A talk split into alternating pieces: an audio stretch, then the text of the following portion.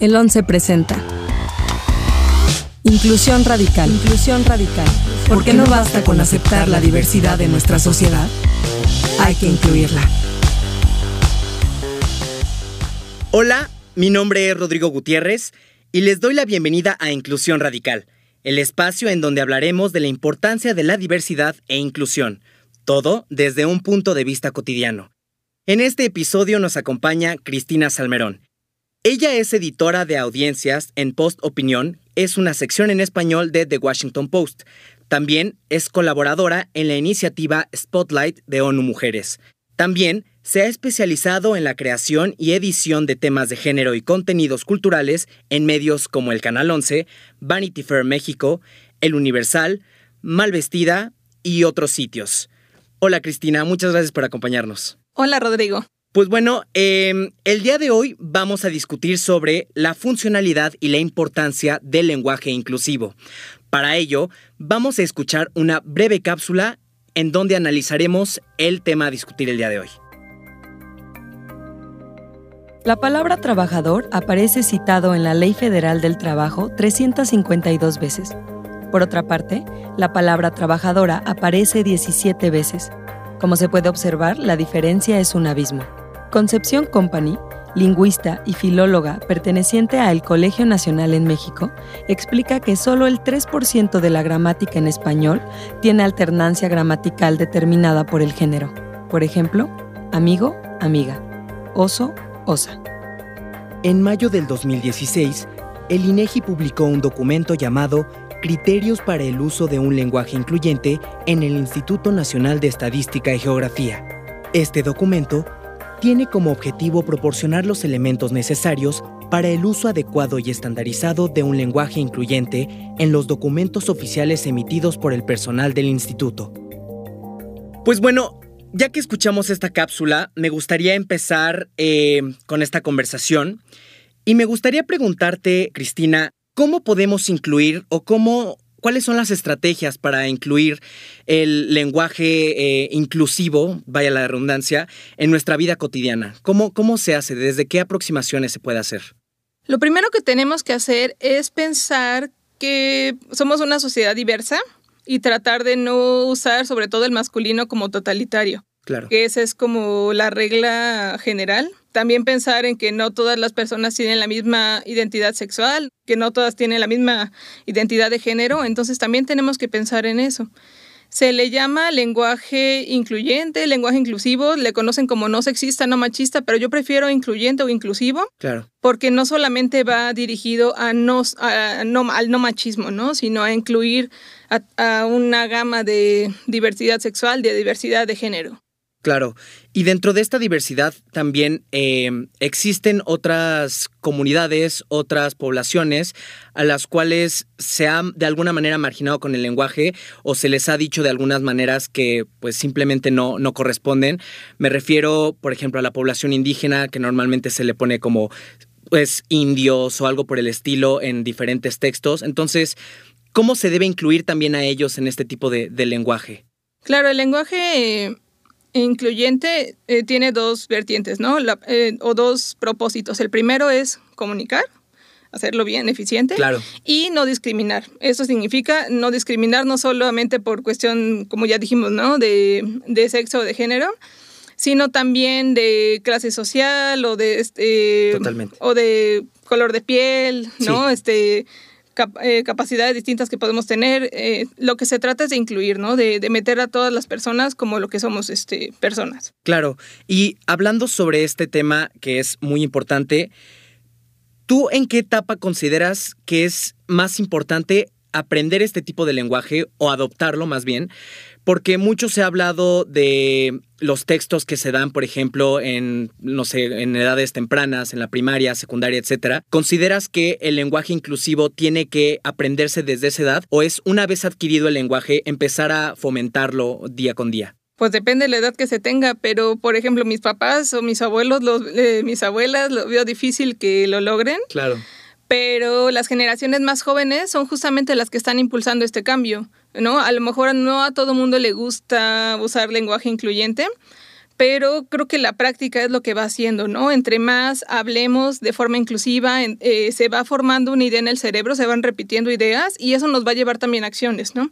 Eh, hacernos el hábito de, no usar el masculino como totalitario, el no pensar que todas las personas podemos ver, que todas las personas podemos caminar, eh, etcétera, ¿no? O, hablar de privilegios, creo que todo eso nos va, nos va llevando a pensar eh, que somos una persona en un universo muy variado, ¿no? Y que, y que no podemos estar discriminando ni con el lenguaje. Eso, eso también te va a llevar a acciones, a, del día a día no, no estar discriminando.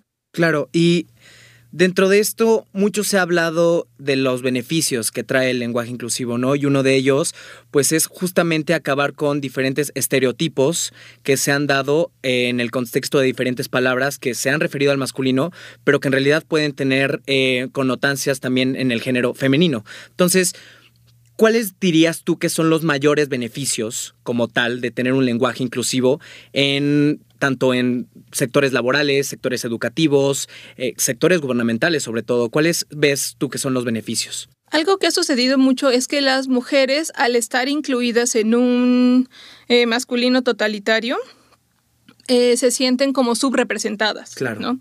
Eh, cuento yo mucho una anécdota de una entrevista que escuché de una cineasta que fue a dar una charla a una comunidad eh, rural y las, las niñas ni siquiera sabían que, o sea, su mayor interés no era solamente conocer a alguien que hacía películas, sino el hecho de que una mujer pudiera dirigir a un equipo, ¿no? Le decían, pero ¿a poco existen las directoras de cine? ¿A poco las niñas podemos ser eh, directoras de cine? ¿Eso no es solo de hombres? Claro. ¿No? Entonces, pues se sabe que no. Y como hay directoras de cine, hay taqueras, hay, este, hay médicas, ¿no? Que siempre dicen médicos y enfermeras. Pues no, también hay enfermeros y hay médicas, ¿no? Y el como relegándolas un poco a enfermeras en vez de doctoras, ¿no? Como debería ser. Y entonces las niñas desde pequeñas como que ya saben que ese tipo de, que tienen un mundo abierto de posibilidades donde ellos pueden crecer y pueden eh, abarcar eh, ciertos puestos o ciertas profesiones que históricamente se, se, habían visto como que ellas no podían acceder a esto. Entonces, eh, el hablar con los, con los femeninos cuando se tiene que hablar con femenino y no incluirlas en un masculino totalitario, ayuda a que no crezcan con este sentimiento de subrepresentación. Claro.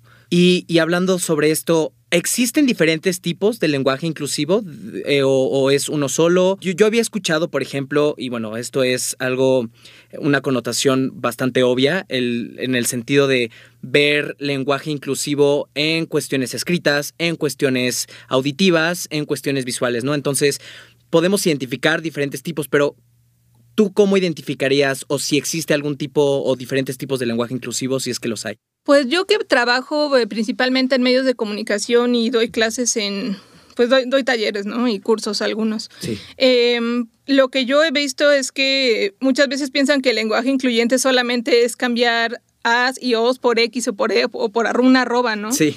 Y para mí el lenguaje incluyente o el lenguaje inclusivo va mucho más allá. O sea, este, estás mostrando a las mujeres en una portada de un periódico, estás mostrando a personas con discapacidad, estás mostrando a personas de piel morena en una portada de una revista de moda. Claro. O sea, el, lenguaje no solamente es oral o escrito, ¿no? También es, es, lenguaje en fotografía, es lenguaje en video, es, este, es lenguaje en los titulares, ¿no? En el mensaje que estamos enviando. No solamente son palabras, sino qué mensaje se está enviando. O sea, para mí el lenguaje incluyente sí abarca mucho más que simplemente eh, cambiar X por ¿no? Claro, sí, sí, sí. O, es por allá que la RAE ya nos dijo que no le gusta y que no, lo, y que no lo piensa hacer. y, quería entrar a este tema eh, y es, es válido, eh, ahorita que mencionabas los arrobas o de repente yo he visto que dicen todas, todos, todes, por ejemplo, y ya ha salido que la RAE es como la institución encargada de verificar y dar legalidad de alguna manera al lenguaje, al lenguaje en español, al castellano como tal ya se han pronunciado muchas veces en que esto es incorrecto. ¿Qué sería válido entonces para poder hacer que este lenguaje surgiera? Bueno, no, no que surja, sino que sea eh, correcto.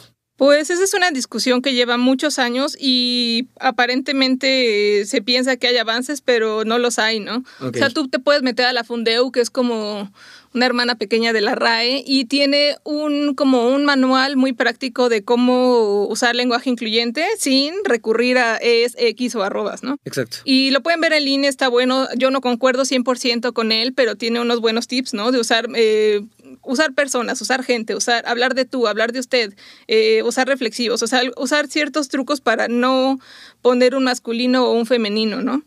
Claro. Em, pero Sí, eh, sobre todo eh, este, tipo de reglas, ¿no? Este tipo de reglas que muchas veces se han pronunciado, que algunas pues no son válidas y ya justo este tipo de organizaciones pues se han postulado al respecto. Y también algo que, que quería preguntarte es, este lenguaje como tal, que sea inclusivo, pues ha tenido críticas y ha tenido múltiples críticas, no solo de asociaciones como la RAE, que son las encargadas de darle eh, formalidad al lenguaje en español, eh, otro tipo de sectores han dicho o han eh, postulado que este lenguaje no es un lenguaje inclusivo, sino, por ejemplo, con el movimiento feminista, que es un lenguaje más como de protesta, un lenguaje que se utiliza para perseguir fines únicamente para el feminismo. ¿Tú, ¿Tú qué opinas al respecto? Bueno, pues depende quién lo use y para qué lo use, ¿no? Pero para mí es más importante no discriminar que poner una A o una O. O sea, depende cada quien. La RAE, pues sí, es, es la institución que, que regula el lenguaje, que saca los diccionarios, que tiene como ese poder. Pero también hay que pensar, o sea, a ver, la RAE tiene 42 personas, académicos y académicas, que la conforman. Siete son mujeres. Y históricamente siempre han sido una minoría. Entonces te puedes dar una idea de cómo históricamente eh, las mujeres están como un porcentaje muy chiquitito en esa toma de decisiones. Incluso ahí, ¿no? Incluso ahí. y, eh, y en México, por ejemplo, existen leyes que te invitan o en los medios de comunicación precisamente a no discriminar. Claro. Pero la RAE yo no sabía, y te pueden multar incluso, ¿no? O, o, depende, depende la, la falta que se cometa, pero yo no he visto jamás que la RAE vaya y le toque a un medio de comunicación porque en Twitter puso eh, una X o una E, ¿no? Para usar lenguaje incluyente. Creo que, o sea, no he sabido jamás de que exista una multa al respecto. Claro. Eh, a lo mejor existe cierto escarnio de gente que no está de acuerdo con este lenguaje y que dice que es una aberración del idioma, pero todo el tiempo estamos aberrando el idioma, ¿no? O sea, yo, yo no lo veo, es más bien como, como tú lo dices, es si es una protesta, es un statement, ¿no? De decir, eh, este país o este, esta sociedad está, está discriminando y queremos, queremos vernos las mujeres aquí. Me pasa, ¿no? Cuando he dado, he dado talleres, la última vez que lo di en público, estoy en un auditorio y les digo, bueno, bienvenido, bien, veo, veo más mujeres que hombres y les digo, bueno, bienvenidas, este, estamos en este curso, vamos a hablar de lenguaje incluyente. Alguien de aquí sintió que no que no, como que se ofendió por no decir bienvenidos que, no, en que no le dije hola y me di los unos tres cinco hombres levantan la mano y me dicen este sí es que dijiste bienvenidas y digo claro o sea por qué las mujeres no tenemos que sentirnos discriminadas cuando nos incluyen en un masculino totalmente. Y viceversa sí ofende no Claro, y, al respecto de, esto, los gobiernos, eh, asociaciones civiles, etcétera, diferentes organizaciones que hay en este país y en todo el mundo, ¿consideras que ellos bueno, sobre todo el gobierno, ¿no? Que es como lo que nosotros, pues nuestra autoridad, digamos, de alguna manera para información, etcétera. ¿Crees que en sus documentos deban eh, tener lenguaje incluyente para poder eh, expandirlo o poder darlo a, a, la población en general? ¿Lo consideras importante? Sí, hay un ejemplo muy claro. Por ejemplo, las mujeres no podíamos votar antes de 1953 en México. Eh, porque en la Constitución incluso decía, ¿no? Los ciudadanos pueden votar. Entonces, si las mujeres estábamos incluidas en el masculino, pues es que decir que las mujeres también pueden votar. Pero ¿qué pasaba? Si una mujer llegaba a una casilla, no sé, ni siquiera tenía derecho de votar y, y mucho menos de ser votada. Sí. Entonces tuvieron que cambiar la constitución y ponerlo en masculino y femenino para que se entendiera que también entonces ahora las mujeres pueden votar. Claro. Tengo una prima que trabaja en el Infonavit y ella todas las presentaciones, los documentos los tienen que hacer eh, con desdoblamiento del lenguaje, ¿no? Masculino y femenino. Eh, no están ya poniendo el no género o géneros binarios, no lo están incluyendo, pero bueno, al menos es un avance en que están poniendo masculino y femenino y es una ley. O sea, yo... Eh, digo, esto es en el, dentro del gobierno, ¿no? Y, y, he visto mucho en, en, otras secretarías, ¿no? Tanto en la Ciudad de México como a nivel federal, que lo están haciendo. Creo que este mismo programa es un ejemplo de, de que se está hablando más de la inclusión. Claro, ¿y tú qué factores dirías que fueron importantes para que esta realidad se esté dando? O sea, fue el movimiento feminista que de alguna manera presionó para que se empezara a adoptar el lenguaje inclusivo en diferentes instituciones en el país, fue la organización civil, fue el mismo cambio generacional o a qué le debes tú que estos avances ya se estén dando en la actualidad? Pues yo creo que son varios, ¿no? O sea, el, movimiento de no discriminar creo que ya tiene muchos años, ¿no? Desde que se creó el CONAPRED o el COPRED aquí en la Ciudad de México, eso es básico. y pues los movimientos feministas tienen desde la época de la revolución. Entonces, eh, aunque han sido diferentes etapas, ¿no? Primero buscaban más como eh, derecho eh, para votar, ¿no? Las sufragistas, derechos reproductivos, eh, derecho a decidir sobre nuestro propio cuerpo con el aborto que aún no se logra en gran parte del país. O sea, han sido varios, varios movimientos los que lo han hecho, pero justo ahora estamos viviendo esta efervescencia de la cuarta ola feminista que creo que sí está incidiendo mucho, ¿no? En las decisiones del gobierno y presionando para que haya igualdad. O sea, lo podemos ver en el Congreso, ¿no? Que antes no había mujeres en el Congreso y ahora ya vemos que, que, son una mitad, ya, eh, en algunas ocasiones son mayoría, eh, que ya vemos más gobernadoras, que, o sea, que estamos viendo ya como la mujer está tomando más espacios, pero es súper poquito, o sea, falta un montón todavía. Creo que son diferentes movimientos los que están buscando la, la representación. La comunidad LGBT, ¿no? Lo vemos cada tanto en la marcha y no me gustaría solo ceñirlo a ese momento del año sino que durante todo el año eh, se, está, se está pujando, ¿no? Para que, se, para que sea eh, representada esta comunidad.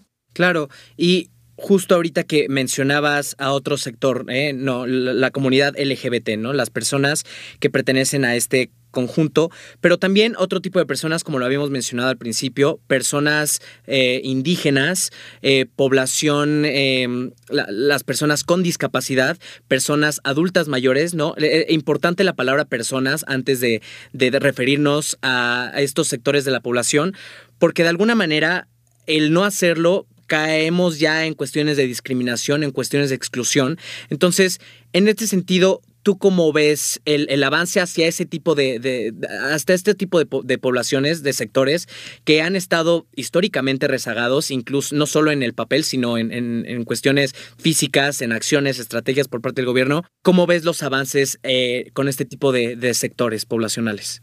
En esta, en esta parte lo veo un poco más lento. Pero eh, sí, sí veo que, ha habido avances, ¿no? Por ejemplo, em, en el Washington Post tenemos eh, como colaboradora a Yasnaya, Elena Aguilar.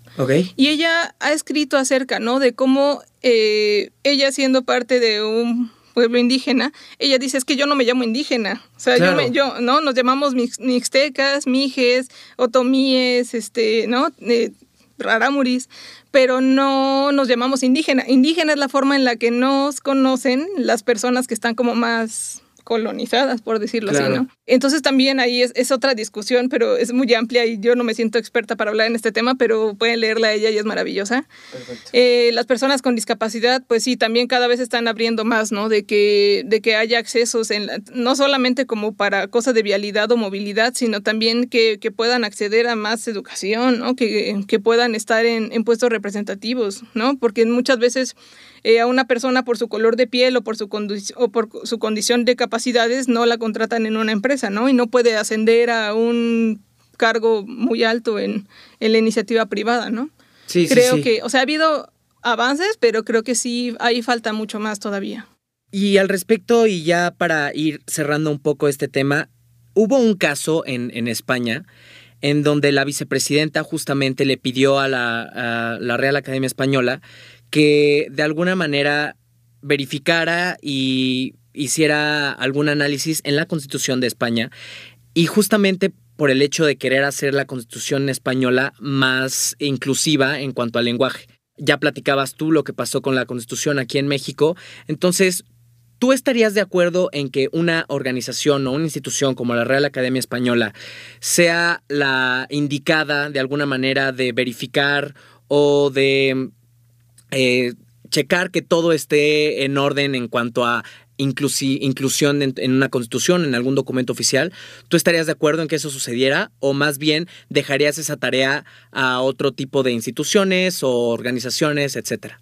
Pues no, yo lo dejaría a otra, a otra organización porque pues sí hemos visto que la RAE, pues sí, gracias por la regla de ortografía, por incluir ciertas palabras, ¿no? De uso común, pero en cuanto a género, sí, sí veo que va lento y que están como bastante renuentes a aceptar este tipo de cambios, ¿no? Y, y a fin de cuentas, pues no, no es como que los necesitemos, ¿no? O sea, claro. a estos académicos que ya son mayoría en, en la RAE, o sea, el lenguaje es algo vivo y es algo que está cambiando todo el tiempo y las personas lo utilizamos como lo necesitamos para comunicarnos. Entonces no, no veo por qué, o sea, digo, la, a lo mejor es algo fácil porque pues en España está la, Real Academia, ¿no? Claro, la Museo del Prado, está la gente, pues está más fácil, ¿no? Este, pero pues no, yo sí buscaría a, una asociación más. Claro, y, te comento esto porque la, la RAE justo al momento de hacer esta revisión en la Constitución española exhortó a otros eh, gobiernos, a otros países hispanohablantes, pues su apoyo, ¿no? Les, les ofreció su apoyo para poder hacer este tipo de tareas también. Entonces, pues nada más quería saber tu opinión al respecto y creo que es bastante válido, ¿no? Además, me parece que hay palabras justo que en España pues no significan lo mismo que en México y viceversa, ¿no? Y otros contextos, etcétera. Entonces, ¿cuáles son tus reflexiones finales? ¿Qué, qué se necesita hacer para, para avanzar? ¿La importancia? Eh, no sé, coméntame tus impresiones finales. Yo siempre apelo a esta frase, ¿no? Que dice, lo que no se nombra no existe. Si empezamos a pensar de forma incluyente, ¿no? En no utilizar masculinos como totalitarios, de, de, empezar a nombrar los cargos de las mujeres ya con los femeninos que existen, ¿no? La jueza, eh, mecánica, la química. O sea, empezar a, nombrar todo ese tipo de palabras y a, y a, no discriminar, a quitarnos esas expresiones, ¿no? De el indio bajaba tamborazos o las musas, ¿no? Terrible, terrible. Este, los maricones, o sea, ese tipo de palabras, de empezar a quitarlas de nuestro lenguaje va a empezar a que cambiemos hábitos, ¿no? a pues sí, comprender que no, no ten, quién, quiénes somos más que otra persona para discriminar. Entonces creo que el, eh, el lenguaje es una como primera etapa para empezar a hacer este cambio. Claro, y pues resta ver qué es lo que sucede en el futuro. Esperemos que sigamos avanzando en este tipo de cuestiones, que al final del día eh, justo como es el, objetivo de este podcast, crean una sociedad eh, inclusiva eh, que viene desde la diversidad y desde diferentes ópticas y rincones de nuestro país, ¿no? Entonces, pues bueno, Cristina, muchísimas gracias por haber estado con nosotros el día de hoy. Eh, muchas gracias a todas las personas que nos escucharon. No olviden escucharnos. Eh, la siguiente semana eh, también va a haber episodios nuevos en donde trataremos problemáticas que se crean alrededor de la diversidad y las oportunidades que nos da la inclusión para crear una sociedad desde la empatía y la justicia social. Los invitamos a seguirnos en nuestras redes sociales como Facebook, Twitter e Instagram como arroba canal 11 TV y también escucharnos en las plataformas de transmisión como es Spotify, Apple Podcast y iHeartRadio. Muchas gracias. Síguenos en nuestras redes sociales como arroba canal 11 TV y visita nuestro sitio web www.canal11.mx. Las opiniones vertidas en este programa son responsabilidad de quienes las emitieron. El 11 presentó Inclusión Radical. Talento adicional Vania Belmont y Rodrigo Gutiérrez. Coordinación de producción, Daniel Acuapio y Moisés Romero. Operador de cabina, Rodrigo Bernaldez Rosas. Diseño sonoro y postproducción de Franco González. Con una investigación de Rodrigo Gutiérrez y Andrea Domínguez.